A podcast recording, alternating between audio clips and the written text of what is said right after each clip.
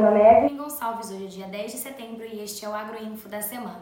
Agro Brasil. Essa semana foi de Poucos negócios registrados no app devido à paralisação das indústrias. E estes negócios foram registrados de São Paulo e Minas Gerais. Vamos conferir agora os Negócios registrados no aplicativo Agro Brasil. Em São Paulo, tivemos negócios registrados de 300 a 310 reais e tivemos uma escala média de 6 dias. e em Minas Gerais. Tivemos negócios realizados a 300 reais e uma escala média de 7 dias. Vamos conferir agora como foi o mercado futuro do boi gordo? para o vencimento de setembro. ele está sendo negociado a 294 reais e teve um recuo de 0,80%. Já para o vencimento de outubro, ele se encontra a R$ 299,25 e teve uma alta de 0,40%. o atacado permanece estável, onde o boi casado continua sendo comercializado a R$ 19,10. Já o dólar está saindo A assim. 5,26 e teve uma alta de 0,80%.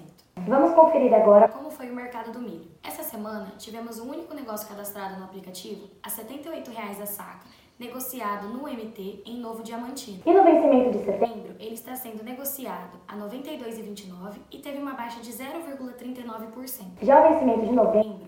Está saindo por R$ 92,70 e teve uma baixa de 0,42%. Essa semana também tivemos um soja registrado no aplicativo, onde foi comercializado. R$ 160,50 a saca, de Paraná, Guaraniaçu. Vamos conferir agora algumas notícias. Que o app teve essa semana. Futuros americanos recuam À espera de novos dados sobre empregos. Compradores de carne bovina da China esperam que logo sejam retomado o comércio com o Brasil. ao longo dessa semana. Também percebemos que muitos frigoríficos amanheceram fora de compra. Lembrando que nós da Brasil, somos imparciais em relação ao mercado e temos um dever com a verdade, tanto para propagar alta quanto baixa. Pois lembre-se, a informação é um direito de todos e juntos somos mais fortes. Se você quer saber mais sobre essas e outras informações, baixe o nosso app. Ele está disponível nas duas lojas, tanto iOS quanto Android, e agora também uma versão web.